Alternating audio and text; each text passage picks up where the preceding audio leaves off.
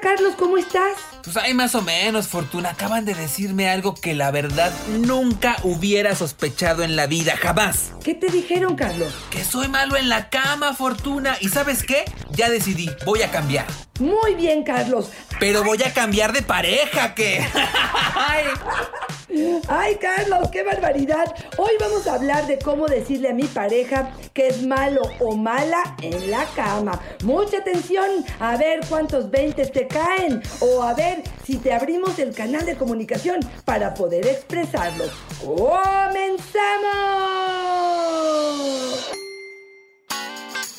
Dichosa sexualidad. Con la sexóloga Fortuna Dicci y Carlos Hernández. Ay, Fortuna, yo sí creo que es muy complicado tener las palabras correctas para tratar un tema tan sensible. Y si por un lado tenemos esta incapacidad para comunicarnos de una forma efectiva y le sumamos cuando no tenemos la posibilidad de comunicarnos con el otro, de que el otro nos escuche, de que esté abierto a escuchar y no hemos logrado hacer este puente entre uno y el otro fortuna, se vuelve una complicación que incluso termina en separación. Claro, pero fíjate Carlos que yo me diría dos o tres o cuatro pasos atrás. Y es a qué te refieres cuando dices que tu pareja es mala o malo en la cama. A ver, malo a mí me suena absolutista, me suena algo tajante incluso áspero.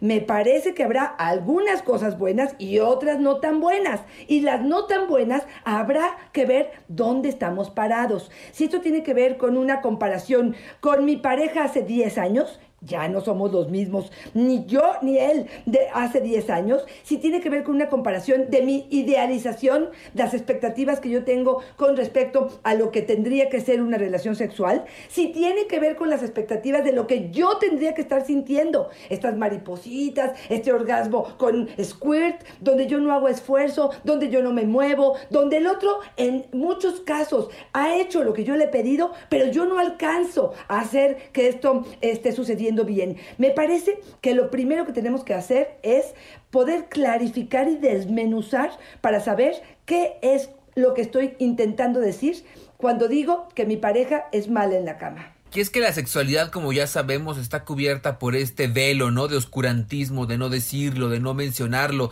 de callarlo, de que todo tiene que ser intuitivo, con la intención justamente de no ponerlo sobre la mesa, de no tener que abordarlo, trabajarlo y conversarlo. Yo creo que ahí está el primer reto, Fortuna, como nos dice Graciela. Mi esposo me dijo que esas son cosas que no se dicen, que se queda uno callado y solamente las asume. Híjole, qué barbaridad, qué barbaridad.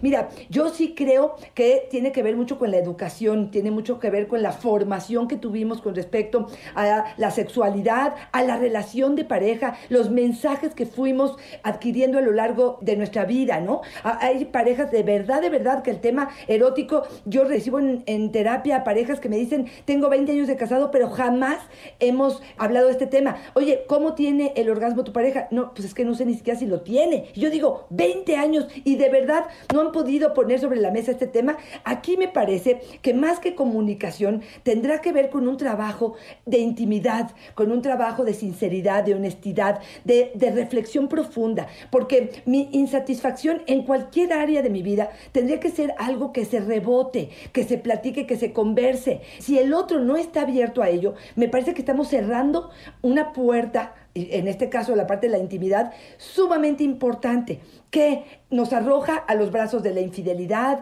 nos arroja a la frustración y a la insatisfacción. Te juro que hasta el mal humor de muchas parejas cuando me dicen es que estoy totalmente insatisfecha, pero como estoy en una relación monógama y la infidelidad no es una alternativa, pero tampoco la comunicación, ¿y ahora qué hago? No, bueno, no, primero no soy adivina, no, porque no tengo la menor idea, pero me parece que empezar a platicar y a dialogar y abrir ese canal de comunicación tendría que ser algo eh, promovido por ambos. Y probablemente, Carlos, tendremos que empezar con cosas muy básicas, como por ejemplo reforzar lo que sí hace bien. A lo mejor no quiere hablar propiamente de que o va muy rápido o eyacula muy rápido, pero probablemente empezar a reforzar, híjole, me encanta cuando me besas, me encanta cuando nos damos un poquito más de tiempo antes del encuentro sexual para abrazarnos, para acariciarnos, me encanta. ¿Te acuerdas hace como 10 años que un día llegué a la casa y me preparaste una tina o el día que preparaste la sorpresa donde estaba la botella este, de vino enfriándose. O sea,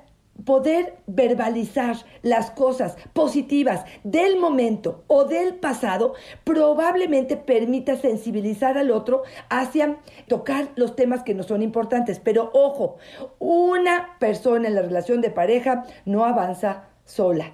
Así es que si lo que queremos es que el otro se sume, sí tenemos que contar con su motivación, con su disposición y con sus ganas de arreglar las cosas. Y es que sabes cómo veo yo la conversación, Fortuna, como una posibilidad de que esta olla express vaya sacando poco a poco todo eso que va conteniendo y que en algún momento explote. Creo que esa es una analogía que nos deja muy clara la importancia de comunicarnos efectivamente con el otro y de tener esta apertura. Nos dice, por ejemplo, Carmen, yo no sabía cómo decirle a mi pareja que no sentía nada. Un día me agarró de tan mal humor que se las junté todas y se lo, se lo grité. Se ofendió por meses. Fortuna le estalló la olla expresa en las manos. Claro, y eso es lo que justamente queremos evitar. Si, quieres destruir tu relación, bueno, pues esa sería la mejor forma. Pero si realmente es exactamente con el ejemplo que tú acabas de decir, si no le damos a esta valvulita en, en la olla express un poco de aire, lo que va a pasar es que va a estallar exactamente así. Y no queremos, porque no me parece ni proactivo, ni constructivo, ni amoroso, honestamente. ¿Cómo sí tendríamos que poder hablar de estas cosas una vez que realmente descifremos que esta pasando, Carlos. Y ahorita voy a ir a ese punto, pero una vez que ya lo descifremos, sí me parece que tiene que ser sutil, tranquilo, con calma, con alternativas, con propuestas, con eh, delicadeza, sin intención de herir sentimientos ni de agarrar culpables. Creo que es importantísimo que esto sea muy amoroso, porque si no, solamente vas a lograr destruir.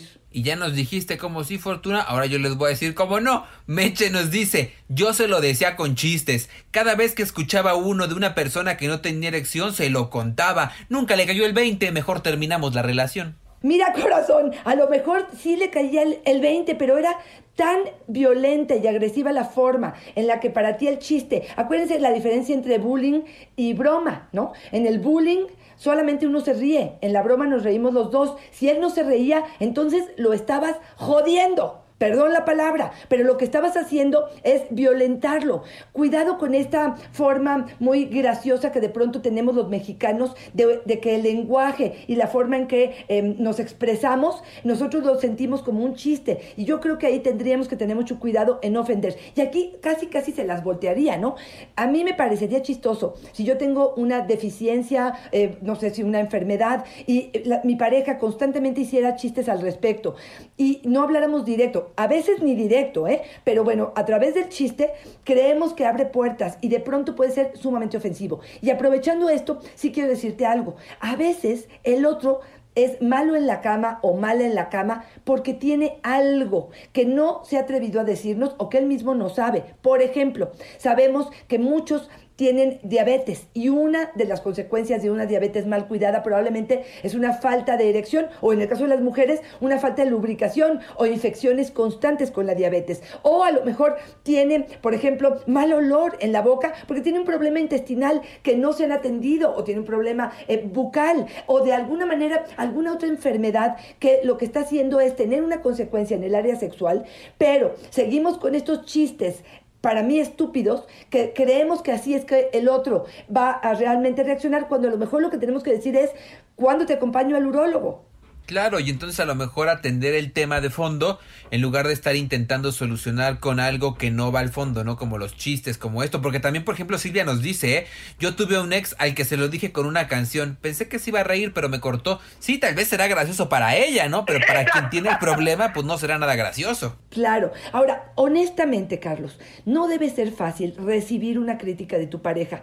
Yo las veces que mi pareja me ha dicho algo que en teoría es una situación de confianza y que se supone que va a mejorar la relación, de verdad de pronto como que me ofendo o me lastima o estoy hipersensible con ese tema no sé, en las próximas 10 encuentros sexuales, ¿no? Te estoy hablando de algo tan sencillo como, híjole, lávate los dientes, que sería lo más pero ¿qué te digo? Lo más suave y natural, ¿no? Que pudiéramos en algún momento tener. Bueno, pues es así como sacatearte las encías, ¿no? Y ponerte un enjuague bucal cada vez que lo vayas a besar y hasta un poco de corajito. Pero yo creo que depende de la relación como estemos en general para ver si el tema lo tomamos como algo ofensivo, además del tono en el que el otro lo ponga. Pero además, sí, es una cuestión donde más o menos andamos bien, si hay apoyo, si hay eh, apapacho, si hay cosas buenas y positivas y primero las decimos y luego le decimos, híjole, pero me encantaría que tuviéramos a lo mejor una oblea de listerine cerca del buró y cada vez que tuviéramos un encuentro los dos nos los ponemos o a veces, Carlos, con acciones propias, ¿eh? Si yo cada vez que voy a tener un encuentro me baño, probablemente será un mensaje sutil que le pudiera estar mandando. Si yo cada vez que voy a tener un encuentro me lavo los dientes y me pongo un enjuague bucal, pues ese sería el mejor mensaje que pudiera estar dándole al otro. A lo mejor no lo capta, lo entiendo. Y ahí pues tendremos que ser más claros. Pero empezando con cosas sutiles, me parece que pudiéramos realmente caminar hacia donde es lo positivo de la relación, ¿no? Y también una muy fina línea entre poner a adivinar al otro lo que me está queriendo decir, ¿no? Porque luego cuando te mandan el mensaje subliminal, tú ya estás casi en el, como en el basta, ¿no? A, te bajo contra D para por si según para saber qué te está diciendo y luego para adivinarle es bien complicado. Por eso Isaac nos da una gran idea. A mí sí me gusta que me digan. Incluso al terminar hago prueba de calidad. Les pregunto, ¿y cómo estuve? ¿Cómo te fue? ¿Cómo te sentiste? ¿Llegaste al orgasmo? Este es como yo, Fortuna. Al final entrega encuesta.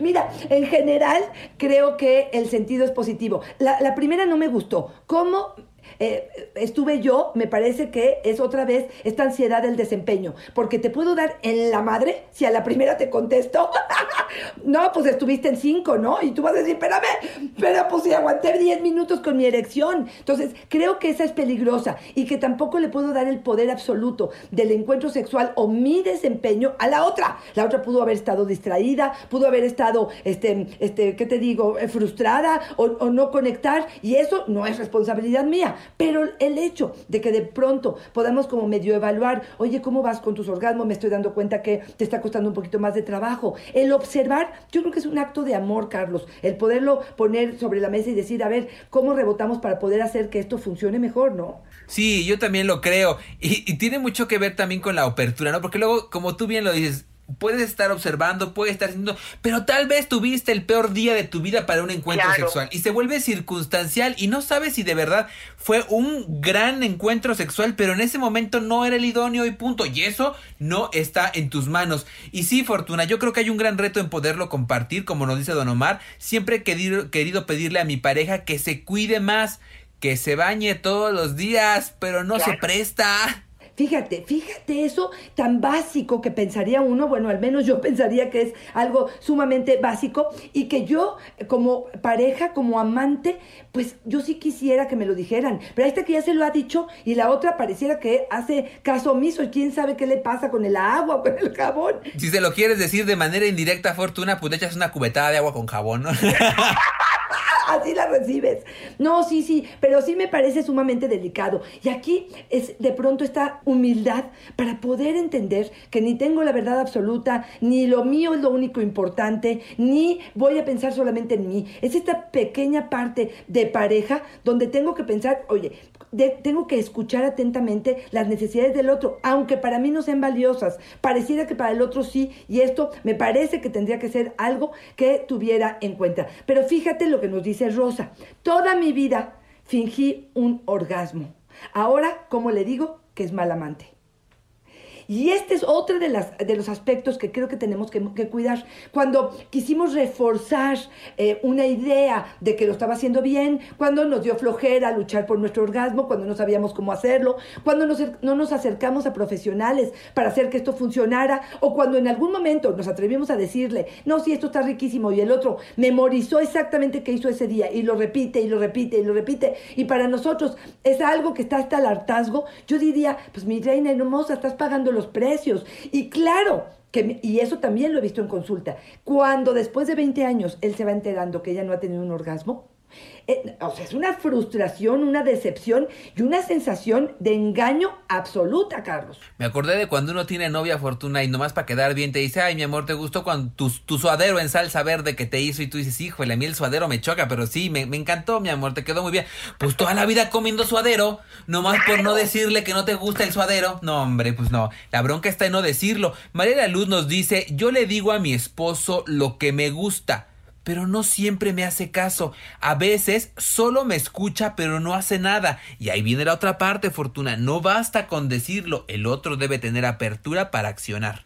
Totalmente de acuerdo. Y aquí hacer énfasis. Hay mucha gente que a la primera, ya se lo dijo una vez, ¿cuándo? Bueno, pues cuando nos casamos, tienes 20 años de casada. Ay, mi reina, pues pareciera que se lo tienes que recordar. Yo sí creo que, mira, sí puede ser que canse de pronto, porque, oye, ¿cuántas veces me vas a decir que me bañe? Pues sí, pero no lo estás haciendo. Entonces, no puedo quitar el dedo del renglón si es algo que es importante para mí. Entonces, me parece que eso es, es, algo que tenemos que tomar en cuenta. Em, sí, sí creo que reforzar las cosas que hacemos bien es importante. Y fíjate, me acordé del libro de Jorge Bucay, de El Camino del Encuentro, donde dice y recomienda que cada año, en cada aniversario, hicieras una evaluación un poco de cómo andan, ¿no? En la parte económica, en la parte de familia política, en la parte de libertad, en la parte de los viajes, en la parte de, de proyecto de pareja, y de alguna manera entender por dónde vamos y a dónde tenemos que trabajar. Si hiciéramos eso y fuéramos honestos y fuéramos cuidadosos en ello, pues sí, si yo cada año en mi listita y si podemos guardar esto, te digo que te bañes un poco más seguido, pues me parece que lo que está sucediendo es pues que no me estás haciendo caso, no me estás escuchando. Y fíjate, aquí Susana nos dice algo que me parece sumamente interesante. No me complace, no me hace sentir bien, no llego a mi orgasmo, no se mueve suficiente híjole, grueso en el sentido de todo pareciera que la responsabilidad es del otro, ¿no? No me complace. Oye, le has dicho qué es lo que te hace complacerte. A, veces has tenido un orgasmo tú a solas para poder luego compartirlo con él. No me hace sentir bien. ¿Es su responsabilidad hacerte sentir bien? O sea, es parte de él. No llego a mi orgasmo por su culpa. ¿Será que no te da tiempo? ¿Será que es demasiado rápido? ¿Será que con su mano no es suficiente? O sea, me parece que hay muchas preguntas que le haría a Susana si la tuviera enfrente para poder decir hasta dónde esta responsabilidad es tuya, hasta dónde es de él y hasta dónde tiene que ver con algo que comuniquen. Y que sí creo que tiene que ver también con una construcción social, de ¿eh, Fortuna, porque muchas mujeres creen que la, la necesidad del orgasmo viene de responsabilidad de ellos. Y ahí hay una doble trampa, porque por un lado nos cansamos de que los otros nos digan qué hacer y cómo hacerlo, pero no tomamos las riendas de nuestro placer y de nuestras responsabilidades. Entonces estoy pensando que su pene me tiene que dar todo el placer que yo necesito y deposito todo mi placer en su responsabilidad. Y sabes qué pasa, Fortuna, cuando no sucede viene la frustración, ¿no? Porque el otro no tiene buena erección, porque el otro no me toca como yo quiero, porque el otro no sabe darme un orgasmo. Y resulta que ahí nos damos cuenta que no, que poner la responsabilidad y el poder en manos del otro también nos ubica en una situación muy vulnerable en la que eventualmente vamos a tener que hacernos responsables si queremos disfrutar, pero la frustración que vamos a tener que atravesar es muy grande, por eso hoy el llamado sí es a eso, ¿no? A tomar la responsabilidad de nuestras manos y hacernos responsables del placer y decir de manera eh, amable, empática y cordial lo que quiero y necesito, porque decirlo también es una forma de empoderarnos. Totalmente de acuerdo. Y fíjate que te escucho y pienso en el comentario de Rita. Nos dice, él es muy serio, yo quiero jugar y él no le entra a mi juego. Y te voy a decir algo, Carlos, que es una línea muy delgada, porque también me dice de pronto alguien que no son compatibles, que él es torpe. Y yo digo, a ver, tendrá que hacerlo tal cual yo me imagino como si hubiera una guía o si hubiera una, un mapeo de qué es lo que tiene que hacer y por dónde tiene que dirigirse? ¿O será que yo también no me estoy abriendo a esa oportunidad? Y luego me pregunto, Carlos, y esta te va a sonar extraña en mi boca, pero ¿vas a aguantar en una relación donde el sexo no funciona? ¿Hasta dónde es algo que si el otro es mala cama, si el otro no colabora, si el otro no habla, si el otro no le da importancia a algo que es importante para mí, si el otro no cambia, si la otra no se baña, y ya se lo vengo diciendo durante 20 años, y es que perdón, pero esto me aleja de eh, una em, sensación de querer estar contigo, hasta dónde esto me da el derecho de decir, alto, yo así no funciono, o así yo no quiero, o abrimos la relación, o vemos qué alternativa tomamos, pero esto a mí no me funciona. Que ahí es mucho cuando les dices, Fortuna, tendrás que hacer un balance de tu vida para ver si todo lo bueno compensa todas estas áreas de oportunidad, ¿no? Y ahí es donde viene lo bueno. Tabo nos dice, yo le dije a mi pareja y se deprimió a tal grado que dejó de comer varios días y hasta el día de hoy no tenemos sexo. Esto pasó hace seis años. No, no, no, no, no, no, no. Mira, y, este, yo sí creo que cuando de pronto nos puedan decir algo que nos molesta, pero tendrá que ver que hizo eco con su inseguridad de ella. Digo, quién sabe cómo se lo dijo, ¿eh? Tampoco sabemos si fue un momento sutil, si fue enfrente de otras personas. A mí, en el momento que de pronto me han puesto la mano sobre algo que yo me voy a comer o em, eh, decírmelo públicamente, sí puede ser que me ofenda muchísimo. Pero un, seis años de retirarme en la parte de la intimidad, me parece que esto se llama soberbia. Me parece que eso ya em, dio pie a la ley del hielo o de la distancia que sobrepasa una sensación, un ego tan grande que no puedo reconciliarme con ello. Y eso tendrá también que ver con ella. ¿Hasta dónde puedo procesar esto que pasó? ¿Hasta dónde lo ¿Y hasta dónde elijo vivir de una forma distinta, ¿no, Carlos? El rencor, ¿hasta dónde nos puede llevar a em, eh, llegar a esta relación?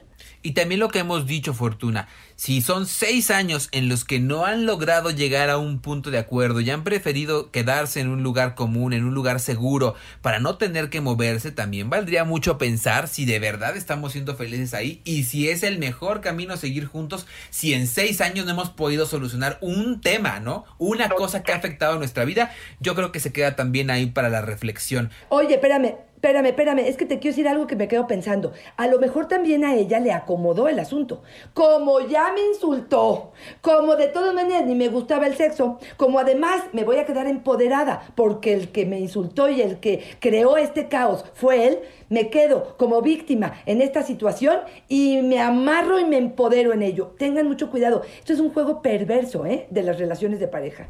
Y es una trampa, ¿no? Porque por un lado digo, estoy comodísimo, estoy en la zona de confort, no tengo que invertir, pero por otro lado me quejo porque las cosas no cambian. Y como tú bien dices, Fortuna, ¿qué estás haciendo diferente para obtener resultados diferentes, no?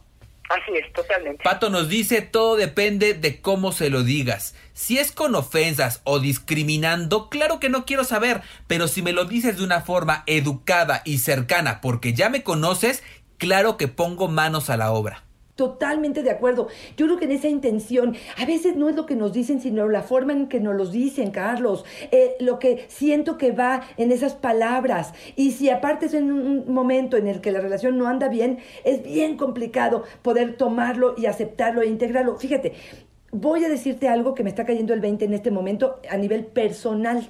Y sí, sí creo que tengo que abrirme a la posibilidad de decirle a mi pareja en, en, cuanto pueda, después de, este, de grabar este podcast, es decir, oye, ¿hasta dónde de verdad podemos cambiar actitudes o hábitos que tenemos en la parte de la intimidad que no te gustan? Y sincerémonos. O sea, ahora, aguas, ¿eh? El que esté listo para escuchar la respuesta, entonces que lance la pregunta. Pero me parece valientes, me parece de construir y no quedarnos así y al ratito que nos enteremos de una infidelidad y uno diga, pues ¿qué pasó? Pues pasó que te, tapaste los ojos. Oye, y me gusta mucho este factor que, que nos mencionan justamente en, esta, en esta pregunta, porque dice, él ya me conoce. Y creo que sí es un factor bien importante al momento de comunicar con la pareja Fortuna, porque muchos nos piden recetitas mágicas para hablar con la pareja y aunque podemos dar recomendaciones generales, pensar que cada persona y cada pareja es diferente hace que la comunicación, el lenguaje, el mensaje, el lugar, el entorno en que le digo lo que quiero y necesito sea diferente.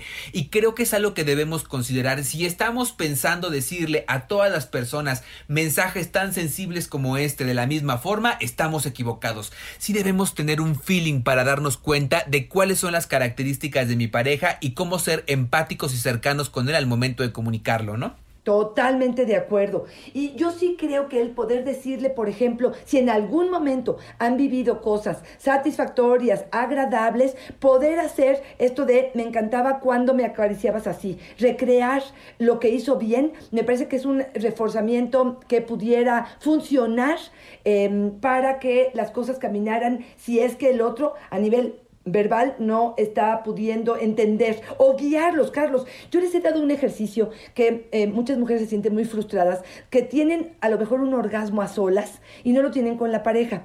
Y me dicen, es que le digo, o lo dirijo, o lo guío, y a veces el otro no lo entiende. Fíjate que una de las cosas que, un ejercicio que puedo recomendarles es mastúrbate frente a él. O pon tu mano sobre tu vulva o en donde tú la vayas a, poner para poder dirigirlo em, eh, a, él y él que ponga la mano encima para que vea dónde pones tu mano, a qué velocidad vas, con qué presión vas. Esto lo podrá guiar mucho más fácil, pero ojo, para todo esto, el otro tendría que estar abierto para querer aprender.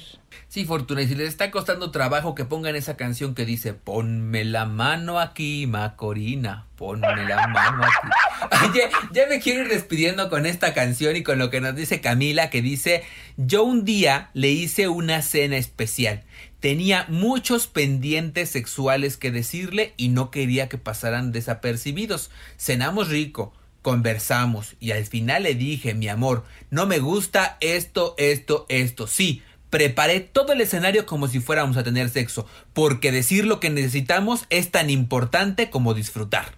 Ay, Carlitos, yo nada más le agregaría a este comentario empezar con lo que sí tenemos, con lo que sí hacemos bien, porque no es lo mismo que primero te soben y luego te den la nalgada, que te la den primero y luego te soben, luego ya el golpe ya no te lo quitas de encima. Sí creo que sería importante reconocer todo lo que sí hace bien, el buen amante que es, la buena amante que es, y después a lo mejor entonces dices aquellas cosas que de pronto quisiéramos modificar. Y yo creo, y yo me voy despidiendo con esto, aguas con la forma en que verbalizamos las cosas. ¿En qué sentido? Decirle a la pareja, eres malo en la cama, como una cuestión totalmente general, donde eh, no estás especificando, donde estás haciendo algo eh, rotundo y tajante, me parece que es bien peligroso. Y lo que me hace es por arrinconarme, minimizarme, a lo mejor no es la intención del otro, pero mi actitud es decir, soy pues una estúpida y de aquí no camino y esto no está funcionando y esto me hace sentirme poco útil o como poco funcional. Por lo tanto, cuidado con ello. Mejor diríjanse a esto sí funciona y me gustaría mejorar en estas dos o tres áreas. Empieza como en forma de goteo, porque si le avientas el, cubetazo completo, me parece que te vas a mojar. Sí, Fortuna, yo me quedaría con la idea de no ser totalitarios, ¿no? Como tú bien mencionas, no decir, eres malísimo en esto, porque a lo mejor no eres malísimo o haces todo mal, porque la neta es que dudo que haya alguien que haga todo mal. Más bien ir seccionando. Seccionar nos permite ir solucionando temas por separado y en tanto vamos solucionándolos así, el problema que si lo vemos como una gran masa parece enorme, se va diseminando y lo podemos ir solucionando punto por punto. Otra cosa que ayuda mucho, Fortuna, hacer hojas de acuerdos. Este es nuestro problema. ¿A qué te comprometes tú? ¿A qué me comprometo yo para encontrar soluciones. No basta solo con decirlo, aunque sí es un gran reto. Si no establecemos acciones claras y concretas para encontrar soluciones, no vamos a encontrar caminos diferentes de solución. Fortuna, por favor, compártenos dónde te encontramos si queremos más información, consulta, talleres, cursos, ¿dónde, por favor? Por supuesto, arroba Fortuna Dichi es mi Twitter, Fortuna Dichi Sexóloga es mi Facebook y en Instagram estoy como Fortuna Dichi. Y les recuerdo, si quieren una sesión, a veces en nosotros tres podemos encontrar respuestas. Y si no quiere tu pareja, solamente tú y yo podemos encontrarnos y poder de verdad desmenuzar dónde está el mala cama, a qué nos estamos refiriendo y podemos trazar un camino hacia la recuperación. fortunaconferencias.gmail.com Esta es la dirección donde puedes pedir información para terapia, ya sea por Zoom o ya veremos si podemos hacerlo este, en persona. Pero bueno, ahí es donde podrán encontrarme. Carlos, ¿dónde te encontramos? A mí me encuentran en Yo Soy Carlos Hernández en Facebook y en Instagram como El Sexo con Carlos. Y ahorita me acordé mucho de que nos escriben y nos dicen Fortuna, ah, yo quiero mejorar la relación de pareja o sexual, pero mi pareja no quiere ir. Y como él no quiere ir, no vamos. Pues no, pues empiezas tú solito, ¿no? Y entonces el cambio empieza a accionar por uno y de verdad les garantizo que cuando uno empieza a trabajar en lo de uno, en el paquete de uno, todo lo demás empieza a cambiar Fortuna. Totalmente de acuerdo. Como siempre, un placer, Carlos, estar contigo. Gracias Fortuna, igualmente siempre es una fortuna y una dicha compartir el micrófono. Bye bye.